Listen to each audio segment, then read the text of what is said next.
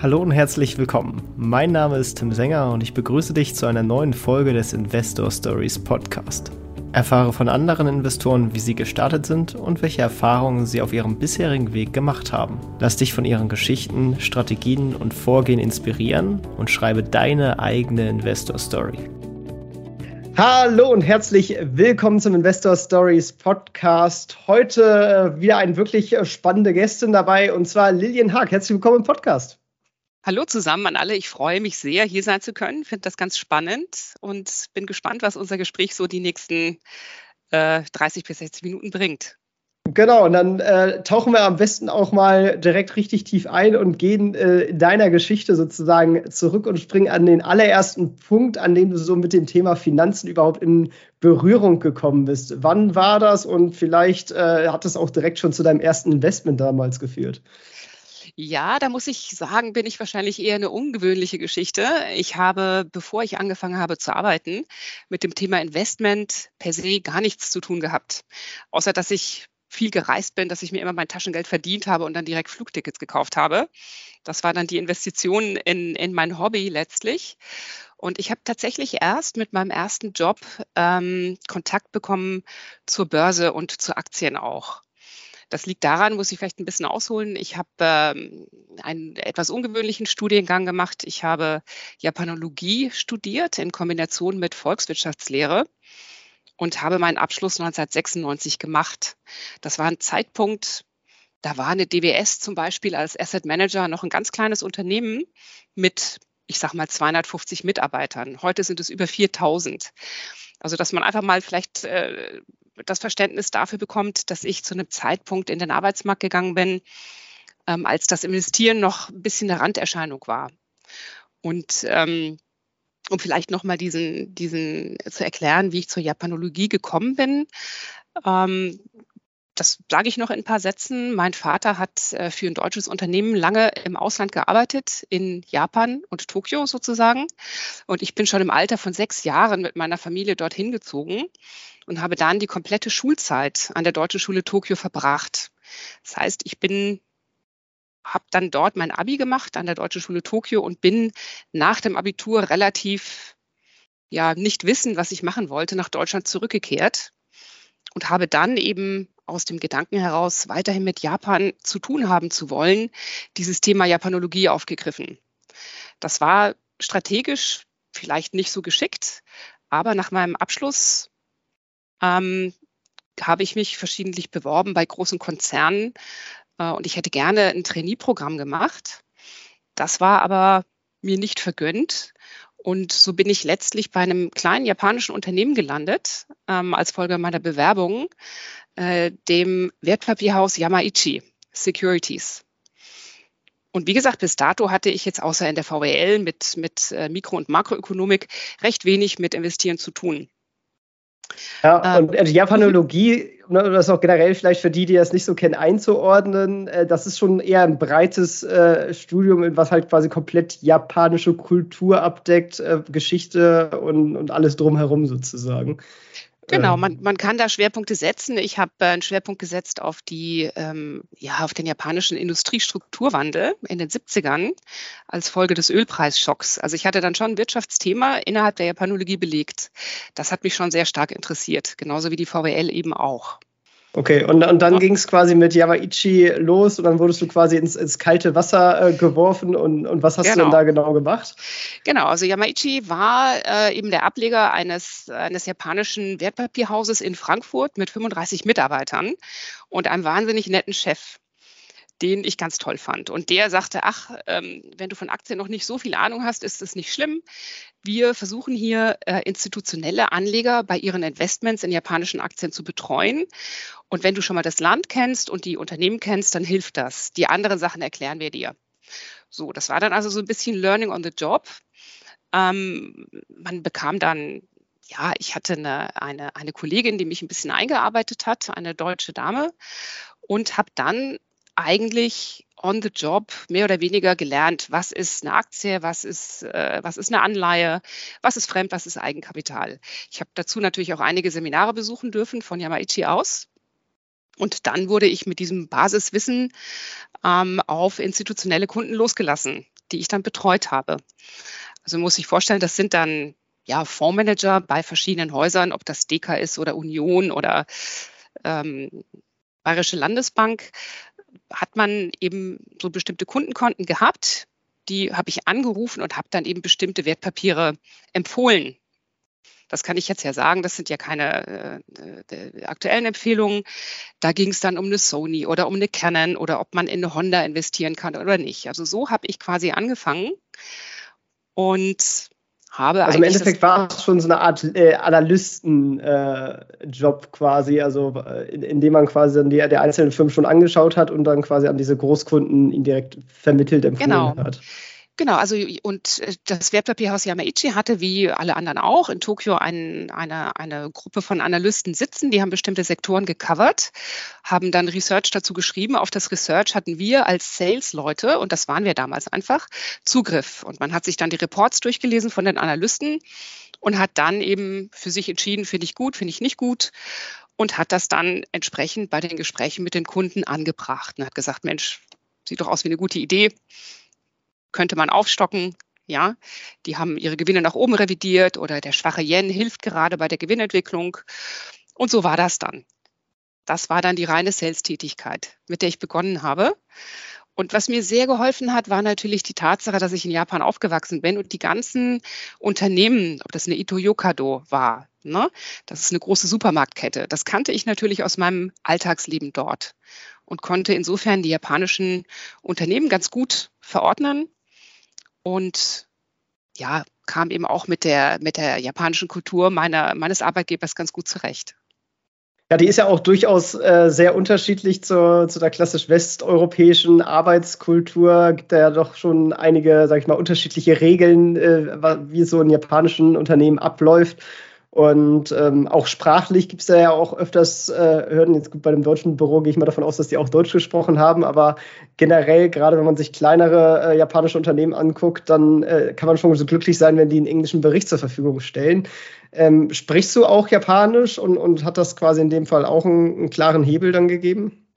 Genau, also klar spreche ich Japanisch. Also ja, zum einen bin ich da aufgewachsen, zum anderen habe ich es dann ja auch nochmal durch Studium äh, unterfüttert. Ne? Und ähm, ja, das hat natürlich mit den Kollegen äh, einen ganz guten Draht geschaffen, obwohl die natürlich auch Englisch sprachen, alle, die jetzt in Frankfurt vor Ort waren.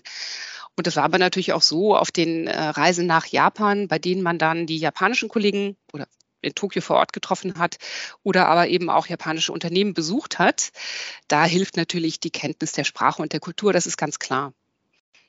Auf jeden Fall, ja. Sehr, ja. sehr, spannend. Und das hat dann auch zu deinen ersten eigenen Investments äh, geführt, dass du äh, quasi jetzt darüber in die Finanzbranche reinkommst und du hast angefangen, auch mhm. persönlich in Aktien zu investieren oder, oder und dann auch ja. vor allem Japan oder wie lief das quasi ab? Da habe ich wahrscheinlich im falschen Unternehmen angefangen, denn ich habe äh, bei Yamaichi angefangen im Sommer 96 und im November 97 haben die Konkurs gemacht.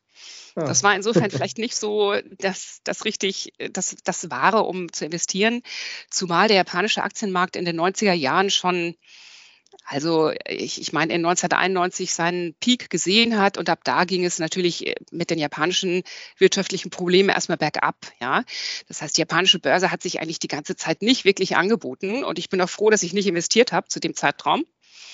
Wie gesagt, also das, also meine ersten anderthalb Jahre endeten ohne Investment, aber mit dem Konkurs meines Arbeitgebers. Und dann bin ich zu Nomura gewechselt, was damals eigentlich äh, ja, das gleiche war, Wertpapierhaus, aber eben die, die Nummer eins äh, am japanischen Markt. Und habe dort ein weiteres Jahr verbracht. Habe in der Zeit auch noch nicht investiert, denn diese Zeit, von der ich rede, ne, 1997, 98, das war so die, ja, äh, die sogenannte Asienkrise auch an den Aktienmärkten. Und das hat sich damals für mich als nicht attraktiv dargestellt wenn man zurückblickt, wäre es natürlich ein toller Zeitpunkt gewesen, um langfristig zu investieren. Das ist völlig klar. Aber als Anfänger im, im, Finanzbereich hat man vielleicht doch noch nicht so den Mut, in schwierigen Zeiten einfach mal zuzugreifen. Also mir ging es zumindest so. Auf jeden Fall, ja, gerade äh, volkswirtschaftlich, makroökonomisch ist äh, Japan ja auch ein sehr interessantes äh, Beispiel mit äh, dem, ja, Japan takes over the world, äh, ist der Aktienmarkt unglaublich stark gestiegen und dann gab es über Jahre tatsächlich einen, einen, einen Downwards-Trend, äh, wo, wo, es einfach genau. nur für eine sehr lange Zeit runtergegangen ist. Ähm, und das ist natürlich auch sehr schwer äh, zu sagen, wann ist denn jetzt eigentlich zu Ende. Ähm, der, der, war ja wirklich ungewöhnlich genau. lang.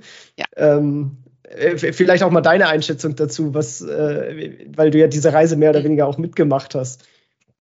Ja, also mittlerweile ist Japan jetzt, ach, schon seit, seit einigen Jahren eigentlich, seit 2003 würde ich mal sagen, ein normalisierter Markt. Ne? Dazu muss man sagen, äh, Japan hatte wie wir in Europa auch oder global in 2008, 2009 hatte Japan in, in 91 eigentlich schon eine Finanzkrise und der Bankensektor hat die faulen Kredite, die sich angehäuft hatten in dieser Zeit, bis zum Jahre 2003 nicht abgeschrieben.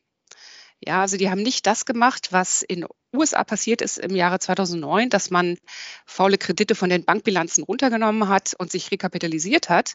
Die Japaner haben damit 13 Jahre gewartet bisschen länger als die Europäer. Die Europäer haben teilweise auch mit dem Abschreiben relativ lange gebraucht und dadurch war das Finanzsystem insgesamt in, in Mitleidenschaft gezogen was dann zu einer langen wirtschaftlichen Krise geführt hat. Ab 2003 würde ich mal sagen, war das japanische Finanzsystem wieder einigermaßen bereinigt. Ähm, die Börse hat dann auch im, im Zuge des chinesischen Aufschwungs profitieren können in den Jahren 2006, 2007, 2008. Und dann kam, wie gesagt, die große globale Finanzkrise. Mittlerweile ist der japanische Markt eigentlich äh, recht bereinigt. Die Unternehmen stehen extrem gut da. Die Bilanzen sind sehr sauber. Die meisten japanischen Unternehmen haben wenig Fremdkapital. Die haben fast alle Bilanzen mit Netkasse, also Net Cash auf den Bilanzen und sind in der Lage, eigentlich auch ganz gute Dividenden zu zahlen und Eigenaktienrückkäufe zu tätigen. Also so betrachtet ist das unternehmensseitig, findet man gute Qualität. Schwierig ist natürlich einfach, dass ähm, der japanische Markt in der Breite ein sehr zyklischer Aktienmarkt ist. Fast so ein bisschen wie der DAX.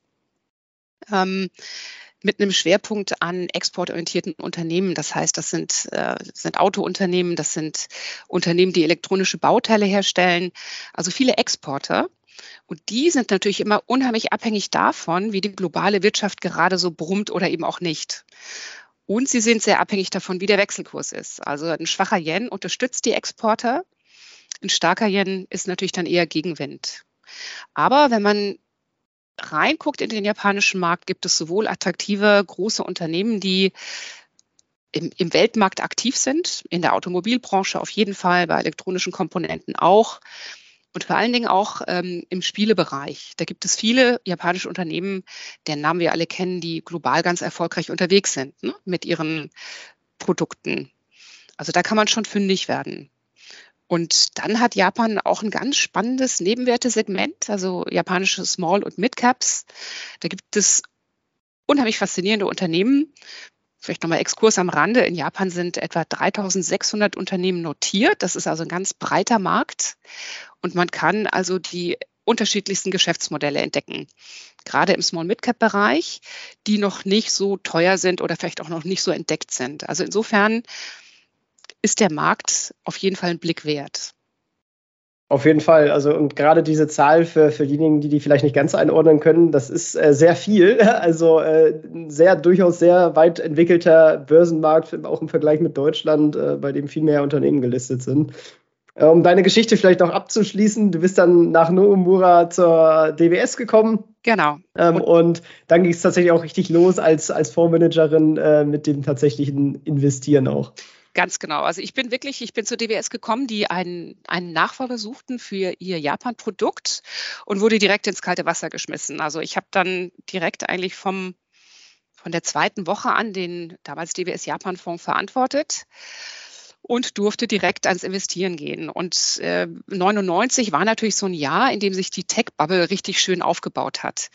Das heißt, der Fonds hat in dem ersten Jahr, in dem ich dort war, eine Performance von, ich glaube, 135 Prozent gemacht, ähm, weil sich eben einfach nicht nur der japanische Aktienmarkt, sondern die Börsen weltweit in dieser Tech-Blase unheimlich gut entwickelt haben. Und das war eine Zeit, da hatte ich auf der einen Seite, auf der, auf der, auf der Fondsseite unheimlich viele Mittelzuflüsse. Das heißt, irgendwelche Anleger haben Anteile vom DWS Japan Fonds gekauft und ich musste dieses Geld natürlich sofort anlegen. Das heißt, ich musste jeden Tag irgendwelche Werte kaufen, Entscheidungen treffen und zusehen, dass ich immer mit dabei war in diesem Markt. Ne? Da darf man ja nicht, nicht viel Kasse haben in so einem äh, Markt, der gerade nach oben wegläuft. Und auf der anderen Seite habe ich dann privat angefangen zu investieren. Ähm, wobei ich mich, das muss ich gestehen, im Wesentlichen auf Fonds konzentriert habe. Ich habe wenig Einzelwerte gekauft, obwohl damals die Compliance-Regeln noch gar nicht so streng waren, wie sie heute sind. Aber ähm, klar, die DWS war ein Fondshaus und ähm, wir Mitarbeiter haben natürlich alle möglichen interessanten Produkte, die wir selber gemanagt haben oder die der Kollege gemanagt hat, dann gekauft und haben da investiert. Ja, das äh, kann ja auch durchaus gut sein, wenn man quasi seine eigenen Insider-Informationen hat, weiß, wie man die Kollegen einschätzen soll äh, und, und, kann dann natürlich auch nochmal ganz anders an die, die Vorauswahl rangehen. Ähm, jetzt wird mich natürlich nochmal ein Deep Dive zum Thema Japan interessieren. Ähm, wir hatten schon grob jetzt eben angesprochen, was so Charakteristika von japanischen Unternehmen sind: geringe Verschuldung, äh, oft Net Cash. Ähm, was damit ja oft einhergeht bei japanischen Unternehmen, was ja natürlich wiederum ein bisschen schade ist, ist oft das Thema Capital Allocation. Also das Netcash sitzt dann häufig auch rum und, und, und passiert nichts. Ähm, wie würdest du sagen, wäre generell der Approach, wie man an so japanische Unternehmen anguckt, was sollte man sich dabei anschauen und, und mhm. worauf sollte man achten? Genau, also das, das, was du ansprichst, ist natürlich äh, dann auch die Eigenkapitalrendite. Ne? Wenn man sehr viel Eigenkapital hat, ja, dann ist es natürlich schwierig, einen, einen anständigen Return darauf zu erwirtschaften. Wenn ich mehr Fremdkapital habe, dann sehen meine Eigenkapitalrenditen oft gut aus, so bei amerikanischen Unternehmen. Man muss als Anleger aber schon immer mal äh, im Hinterkopf verhalten, woran das denn jetzt liegt. Ja? Und wenn man sich im japanischen Sinne, wenn man versteht, warum so ein ROE oder Return on Equity vielleicht ein bisschen niedriger aussieht als bei einem amerikanischen Unternehmen, ähm, kann man für sich ja auch entscheiden, Mensch, also äh, die sind in den gleichen Endmärkten aktiv. Ich denke jetzt zum Beispiel mal, da gibt es amerikanische und japanische Unternehmen, die machen äh, Baumaschinen oder eben äh, Bagger oder Kräne, ja. Und wenn man die miteinander vergleicht, dann sieht man oft, oh, der Amerikaner sieht ja besser aus von den Renditen, aber der Japaner hat die bessere Bilanz. Und ähm, mich stört das gar nicht so sehr, wenn ein Unternehmen eine gute Bilanz hat, denn ich finde, dass man immer in Zeiten, in denen die Börsen schwach sind ähm, oder in denen die Zinsen steigen, wie zum Beispiel jetzt, dann zeigt sich, dass man mit einer guten Bilanz zum einen nicht höhere Zinskosten zahlen muss. Ja, das ist zum Beispiel schon mal gut, wenn man eine schöne Bilanz hat. Zum zweiten kann man vielleicht auch Übernahmen machen, wenn man in so einer Börsenkrise günstige Unternehmen sieht, die fallen, ja, und die dann plötzlich günstige Bewertungen haben. Wenn ich Kasse auf die Bilanz habe, dann kann ich zu so einem Zeitpunkt vielleicht strategisch ganz gut einsteigen. Ähm, insofern würde ich gar nicht pauschal urteilen, äh, ich, gut, ein hohes ROI ist jetzt immer toll. Man muss sich eben genau überlegen, warum ist es so, wo kommt es her und muss sich die Bilanzen genauer angucken. Ähm, wie, wie, wie, zeichnet sich das dann quasi genau aus? Weil irgendwo muss ja die Rendite natürlich trotzdem herkommen, äh, genau. auch bei einem geringeren ROI. Also ähm, Genau, schön wäre es natürlich, wenn die Unternehmen, die jetzt keine Investitionsabsichten haben, wenn die dieses Cash verwenden würden und sie würden sagen, naja, ich habe jetzt kein, keine Verwendung dafür, ich schütte das jetzt mal aus in Form von einer Dividende oder Sonderdividende oder ich kaufe eigene Aktien zurück. Und japanische Unternehmen machen das, ja. Die haben in den letzten Jahren eigentlich kontinuierlich ihre Ausschüttungen ähm, erhöht. Ja, die sind natürlich vielleicht immer noch nicht auf so einem aggressiven Niveau, wie amerikanische Unternehmen das teilweise pflegen, die ja wirklich in den letzten Jahren extrem viel Eigenaktien zurückgekauft haben und damit auch ihre Earnings per Share natürlich auch schön nach oben getrieben haben. Ähm, genau, das haben die Japaner teilweise nicht gemacht. Aber es ist schwer zu pauschalisieren. Man muss dann vielleicht wirklich ähm, im Einzelnen gucken, ähm, auf welche, auf, ob man auf die operative Marge zum Beispiel schaut. Ich meine, die zeigt ja mir eigentlich ganz gut, wie sehr das Unternehmen selber seine Geschäftstätigkeit betreibt, wie effizient ist es. Ne? Also das, das ist eine Kennzahl, da kann man gut vergleichen. Und wenn man, ja, wenn man dann äh, Unternehmen bewertungstechnisch vergleichen möchte, dann guckt man vielleicht nicht immer auf das PI oder, oder KGV-Ratio, sondern guckt auf EV-EBITDA, ja, weil im Enterprise Value eben Schulden und äh, Cash-Bestände wieder äh, gespiegelt sind. Also insofern kann man, wenn man möchte, die Unternehmen schon fair miteinander vergleichen. Und die Rendite bei den japanischen Unternehmen, äh, wie gesagt, man hat es jetzt vielleicht nicht unbedingt über die Eigenaktienrückkäufe, aber man kann natürlich schöne Kursaufschwünge sehen, wenn die, ich sag mal so, wenn die Weltwirtschaft vor allen Dingen dann ist es der Fall, wenn die Weltwirtschaft anzieht, dann haben die zyklischen japanischen Unternehmen eigentlich sehr gute Kursaufschwünge, die denen äh, der amerikanischen Unternehmen oder Aktien, die da nicht so unterschiedlich sind. Ne? Das stimmt. Und es gibt ja auch durchaus ganz viele äh, nicht zyklische Unternehmen äh, aus, aus Japan. Und wenn man sich das generell dann im Vergleich mit, mit westlicheren Märkten anguckt, ähm, insbesondere zu den USA, dann sieht man doch schon auch deutliche Bewertungsabschläge teilweise, genau. ähm, was ja quasi dann auch wiederum für, für Attraktivität äh, spricht, äh, genau. weil selbst wenn, sag ich mal, der, der ROI oder der Return on Equity geringer ist, wenn ich das Ding für den halben Preis wie, wie den Konkurrenten bekomme, dann ist das für mich als Investor ja, ja auch ein, äh, ein guter, gutes Geschäft, würde ich mal sagen. Ja, genau. Also wenn man jetzt zum Beispiel die weniger zyklischen äh, Sektoren anguckt, wie zum Beispiel Tabak oder Telekom oder Versorger, da ist es natürlich schon so, dass ähm, westliche Unternehmen höhere Ausschüttungsquoten insgesamt haben, die teilweise 80, 90 Prozent betragen. Die Japaner sind dann bei scheuen ah, 40, 50, äh, sind dann aber natürlich günstiger, das ist klar. Ich denke aber, man darf oder man sollte als Investor nicht versuchen, ähm, Japan immer so zu betrachten, dass es ein, ein Kapitalmarkt ist, in dem man die Unternehmen bekehren müsste. Ach, und sie werden irgendwann die Ausschüttungsquote erhöhen auf 80, 90 Prozent. Ich glaube, das ist vielleicht eine Illusion. Ne? Ich würde jetzt aufgrund meiner 25-jährigen Erfahrung sagen, naja, der japanische Kapitalmarkt tickt, wie er tickt und die Unternehmen sind konservativer. Die werden sicherlich nie so aggressive Ausschüttungsquoten fahren, wie die Amerikaner das machen. Sie erhöhen sie sukzessive, aber es ist ein langsamer Fortschritt. Und ich glaube, wenn man da realistisch ist und eben genau auch sagt, gut, dafür zahle ich weniger, die, die, die Bewertungen sind attraktiver, ich habe vielleicht sogar eine solidere Bilanz, dann kann man sich damit ja sicherlich auch ganz wohlfühlen mit so einem Investment.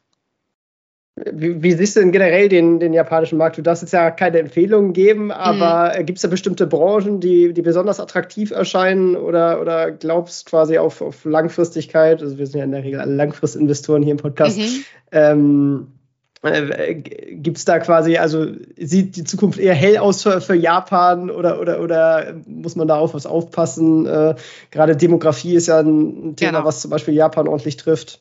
Genau. Ja, also Genau, demografisch ist Japan natürlich ein Markt, wo man sagt, oh Gott, ja, das, das kann ja nur schrumpfen. Also man darf eigentlich nicht in, in Geschäftsmodelle investieren, die auf den Binnenmarkt angewiesen sind. Ne? Äh, man muss äh, Aktien kaufen von Unternehmen, die sich globale Märkte erschlossen haben. Und das haben ja die meisten auch. Die meisten Japaner, wir kennen die Produkte hier, sind auf globalen Märkten unterwegs, also die, die im Exportsegment sind. Ne? Für dieses Jahr finde ich die Situation aber ein bisschen schwierig. Also man kann jetzt nicht die Klassiker kaufen, die exportorientierten Unternehmen, obwohl der Yen schwach ist hm, sondern wie wir alle wissen, haben ja, hat ja sowohl die amerikanische Zentralbank die Zinsen ordentlich angehoben. Die EZB ist gefolgt mit dem Effekt, dass diese Währungen aufwerten. Und jetzt steht es eben an, dass auch die japanische Zentralbank voraussichtlich im April oder ja, ich sag mal so, vielleicht, äh, also zumindest im Laufe dieses Jahres auch die Zinsen anheben wird, zumal die Inflation jetzt auch in Japan zunimmt. Ne? Und damit muss man schon damit rechnen, dass der japanische Yen aufwerten wird. Wenn der japanische Yen aber aufwertet, ist es schwierig, sich für die Gruppe der exportorientierten Unternehmen zu begeistern, da das für die ja einen Gegenwind bedeutet. Ne? Insofern müsste man eher auf die binnenwirtschaftlich orientierten Unternehmen zurückgreifen. Das sind oft langweilige äh, Unternehmen, da kann man im Eisenbahnbereich gucken. Ähm, Tabak ist nicht ESG-konform, das kauft man heutzutage nicht mehr so gerne. Ne? Dann gibt es natürlich Einzelhandelsunternehmen, die sicherlich auch davon profitieren können, dass der Tourismus nach Japan wieder zunimmt mit der, mit der Landesöffnung und die eben auch davon profitieren können, dass der japanische Konsument vom Staat Geldgeschenke bekommen hat während Covid. Ne? Also im Moment ist es eher sogar attraktiv, sich auf diese binnenwirtschaftlichen äh, Geschäftsmodelle zu fokussieren. Zumal es ja auch so ist, wenn wir als Europäer jetzt in Japan investieren, haben wir ja das Währungsrisiko. Und das sieht derzeit eher so aus, als könnte der Yen aufwerten. Das heißt, ich habe dann zusätzlich zu meiner hoffentlich positiven Aktienrendite auch noch ein bisschen Rückenwind von der Währung mit dabei. Da, da, das stimmt natürlich, aber wenn, wenn man quasi sich so, also keine Ahnung, ein Unternehmen, was äh, internationale Umsätze erzielt, ähm, dann ist das ja mehr so ein Accounting-Effekt, dass diese ausländischen Unternehmen quasi dann, wenn der Yen steigt, quasi weniger Gewinne abwerfen, aber vorausgesetzt, man, man konvertiert jetzt ja nicht direkt alles in Yen, ähm, wäre das langfristig wahrscheinlich auch generell weniger ein Problem und, und, und langfristig sollte sich hoffentlich die Inflation normalisieren und wahrscheinlich bleibt dann die, die äh, japanische Zentralbank auch immer unterhalb der, der westlicheren Zinssätze. Genau, also lang, genau, das, das ist genau richtig. Langfristig sind natürlich die interessanten Geschäftsmodelle in Japan die, die sich eben auch durch alle Krisen gut gehalten haben, weil das Unternehmen sind, die, die einfach eine gute DNA haben, ja, die gut gemanagt sind. Das sind in der Regel schon eher die exportorientierten Unternehmen, die erfolgreich auf den globalen Märkten unterwegs sind, die man langfristig halten sollte. Ähm, da ist es dann vielleicht sogar gerade so, dass sich jetzt, wenn die Zentralbank sich bewegt und der Yen aufwertet, dass man da vielleicht sogar ein paar Schnäppchen machen kann, ne? weil die Unternehmen oder die Aktien dann kurzfristig wahrscheinlich eher mal äh, schwächer gehen. Ne? Also in, indirekt sehe ich da quasi die, die Chance, dann lese ich daraus quasi, also jetzt langfristig einkaufen, äh, genau. äh, wenn diese äh, Unternehmen kurzfristig äh, ja. Äh, genau. Und ich meine, wir reden alle von Rezession. Äh, die Rezession kommt noch. Wir sind erst am Anfang des Tunnels und so weiter. Man sieht aber, dass die Aktienmärkte schon nach vorne gucken. Die gucken ja immer drei bis sechs Monate nach vorne. Und man sieht eben auch, dass einige von den Export- oder auch zyklisch sensitiven Aktien aus dem ich sage mal, Segment, wo es um also Industriewerte geht oder wo es um Fabrikautomatisierung geht, dass diese Aktien, die eigentlich jetzt fast anderthalb bis zwei Jahre gefallen sind, dass die so ganz zarte Anzeichen zeigen und ähm, eigentlich auch wieder nach oben wollen. Ja? Also man, genau, das langfristig ergeben sich da sicherlich gute Chancen. An dieser Stelle möchten wir dir einen weiteren Werbepartner von uns vorstellen, und zwar Splint Invest. Wäre es nicht genial, wenn du auch Zugang zu alternativen Anlagemöglichkeiten hättest, wie zum Beispiel Uhren, Kunst, Whisky oder Wein? Genau da kommt Splint Invest ins Spiel. Denn hier hast du die Möglichkeit, in genau solche alternativen Anlagemöglichkeiten zu investieren. Und das Beste daran? Die alternativen Anlagen werden von zertifizierten Experten handverlesen ausgewählt und sorgfältig geprüft, sodass du nur in vielversprechende Anlagen investierst. Wie das Ganze funktioniert, lade dir die zugehörige App herunter, lege einfach ein Konto an und in wenigen Minuten kannst du direkt loslegen. Bereits ab 50 Euro kannst du in attraktive und werthaltige Anlagemöglichkeiten investieren und damit dein Portfolio perfekt diversifizieren. Splint Invest bietet hier übrigens volle Transparenz, denn es gibt keinerlei versteckte oder laufenden Gebühren. Hier werden vorher alle Karten auf den Tisch gelegt und du weißt genau, was dich bei einem Investment erwartet. Als Hörer des Investor Stories Podcast haben wir dir natürlich einen besonderen Deal ausgemacht. Nutze einfach den Code STORIES50, äh, Schreibweise klein oder groß funktioniert beides und erhalte 50 Euro Startguthaben für dein erstes Investment. Das Geld kann nicht ausbezahlt werden, sondern nur investiert werden. Aber dafür sind wir ja auch alle hier und äh, so könnt ihr einfach die Plattform ohne Risiko ausprobieren. Wenn du direkt loslegen willst, dann findest du in den Shownotes den Link zu investor-stories.de slash splint-invest und kannst ihn einfach anklicken. In den Folgen 216 haben wir übrigens auch mit dem Head of Investments und Co-Founder von Splint Invest gesprochen. Den Link zur Folge findest du natürlich ebenso in den Shownotes. Und jetzt wünsche ich dir viel Spaß bei der weiteren Podcast-Folge. Was ich auch äh, in, in, Japan ziemlich spannend finde, da gibt es ja gleich mehrere von der Sorte, sind diese Handelshäuser, die es ja. da gibt, diese traditionellen. Äh, müssen wir jetzt auf keinen spezifisch sprechen, aber mhm. vielleicht magst du mal einen Einblick geben, was das eigentlich für ein, für ein Geschäftsmodell ist ja. und, und was daran so spannend ist. Du denkst wahrscheinlich an Warren Buffett, ne, der sich da vor anderthalb Jahren eingekauft hat. Zum Beispiel. Ganz erfolgreich, ne? genau, also diese japanischen Handelshäuser, die sind eigentlich ähm, Rohstoff Fonds mehr oder weniger, ja, oder Ressourcenfonds, die haben eigentlich nicht wirklich ein eigenes Geschäftsmodell. Sie verdienen schon am Handel, also Import und Export von ich sag mal, äh, Grundstoffen, von Lebensmitteln. Die importieren Mais, Weizen für die japanischen Großhandelsunternehmen äh, natürlich, die das dann weiterverarbeiten ähm, und exportieren auch bestimmte Güter. Ja, das, das, ist ihre traditionelle Rolle. Jetzt an diesem, an diesem Handel würden sie eine Handelsmarge verdienen, so einen bestimmten Spread. Das ist aber nicht das, äh, was ihre Gewinne eigentlich ausmacht. Also bei denen muss man dann gucken, ein bisschen weiter unten äh, bei, der, bei der Gewinnbetrachtung, die haben oft Minderheitsbeteiligung an großen Energieprojekten. Das heißt, die sind an LNG-Projekten beteiligt in, ja, also äh, Küste von Mosambik oder auch eben auf Sachalin, ja, teilweise in, in auch russischen Gebieten, wo große Ölkonzerne, globale Ölkonzerne wie Shell oder, oder Total bestimmte Projekte erschließen. Und da sind oft diese japanischen Handelshäuser mit kleineren Beteiligungen, 15, 20, 25 Prozent mit dabei. Das heißt, ein Großteil ihrer Nettoergebnisse erzielen diese Handelshäuser dann aus den äh, aus dem, was diese Beteiligung abwerfen. Ja, also insofern haben die jetzt nicht wirklich ein Geschäftsmodell, dass die irgendwas produzieren würden oder so, sondern sind recht abhängig von den Rohstoffpreisen. Das muss man wissen. Ähm, die sind sehr günstig bewertet mh, hm, als Folge der Rohstoffschwäche, die wir eigentlich gesehen haben bis vor kurzem, ne, bis ins Jahr 2020, ne, wo der Ölpreis sogar negativ gegangen ist, hinein. Und die haben jetzt eigentlich in der kürzeren Vergangenheit wieder mit dem Ansteigen der Ölpreise, der Eisenerzpreise, der Kupferpreise, haben die wieder ein bisschen an Fahrt äh, aufgenommen. Die sehen günstig bewertet aus, die haben gute Cashflows, die haben eine gute Dividendenrendite.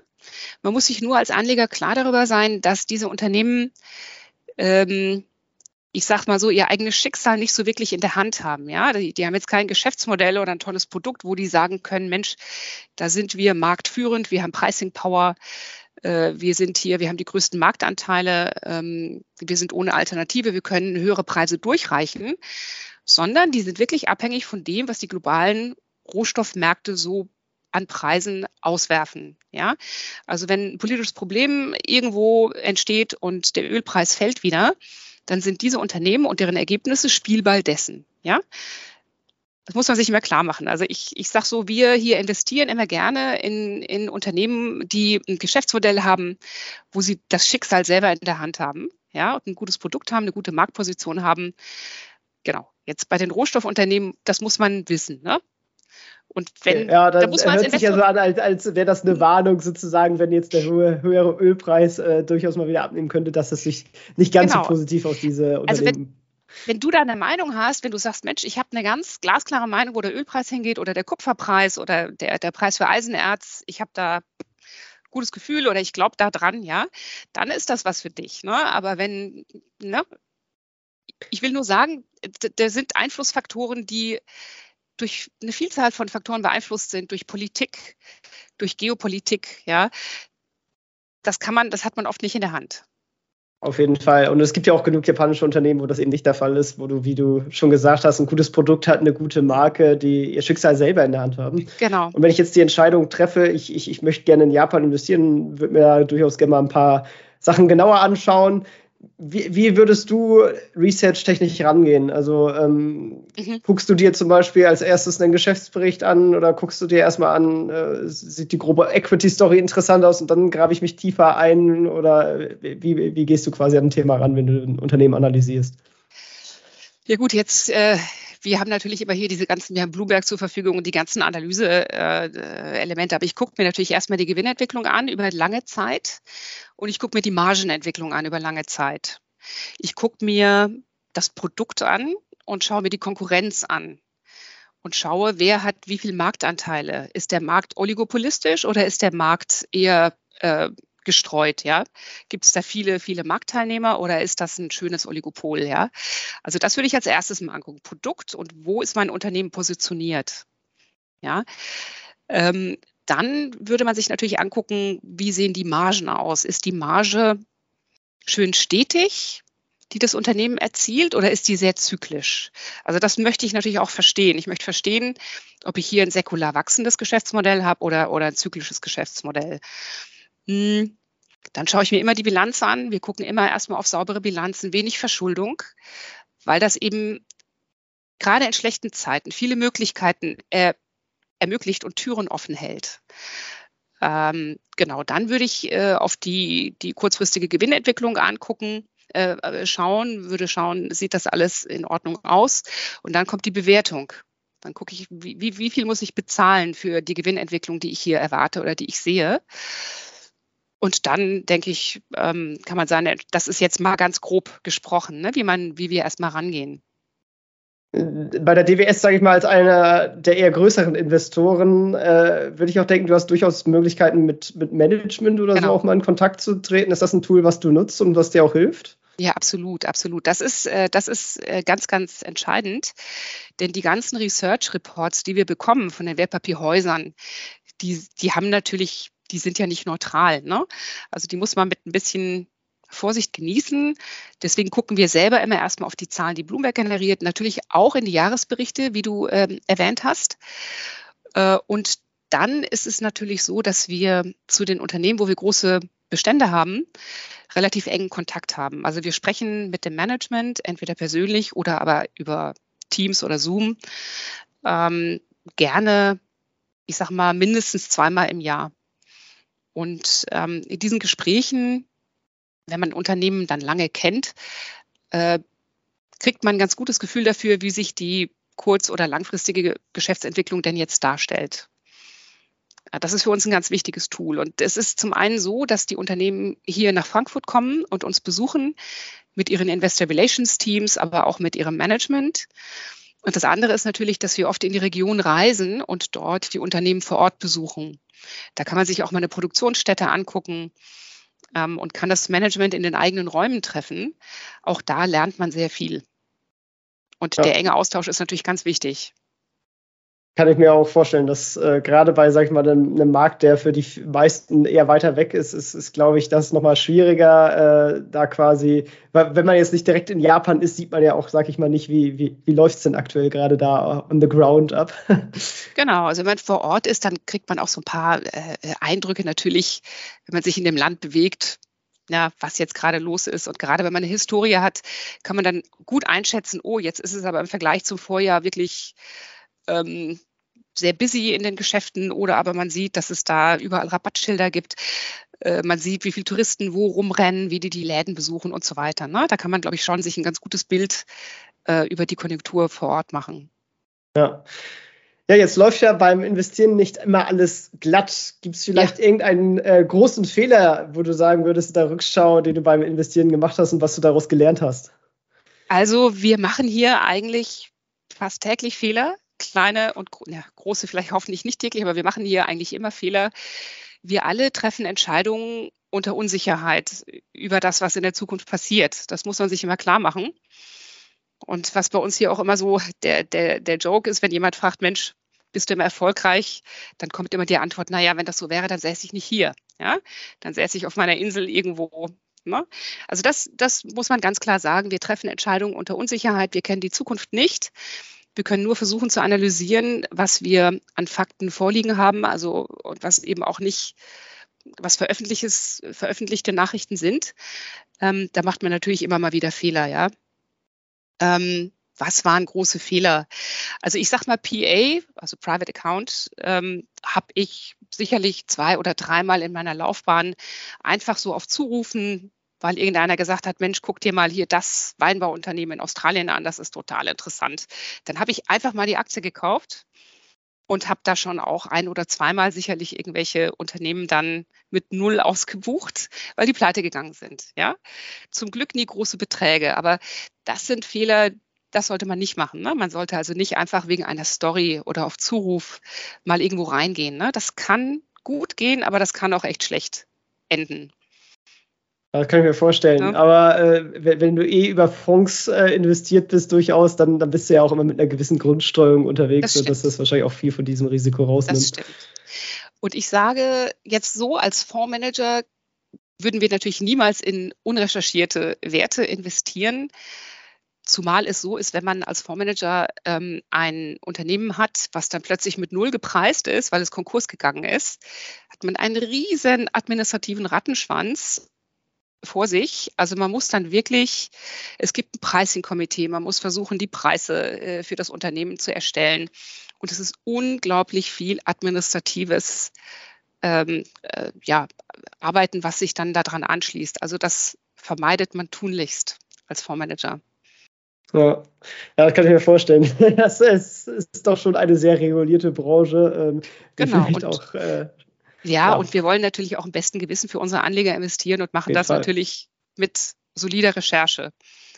Äh, wo wir jetzt gerade nochmal von den Fonds gesprochen haben, ähm, ich gehe mal davon aus, du bist äh, auch durchaus in deinen eigenen Fonds investiert. Ähm, genau, ja.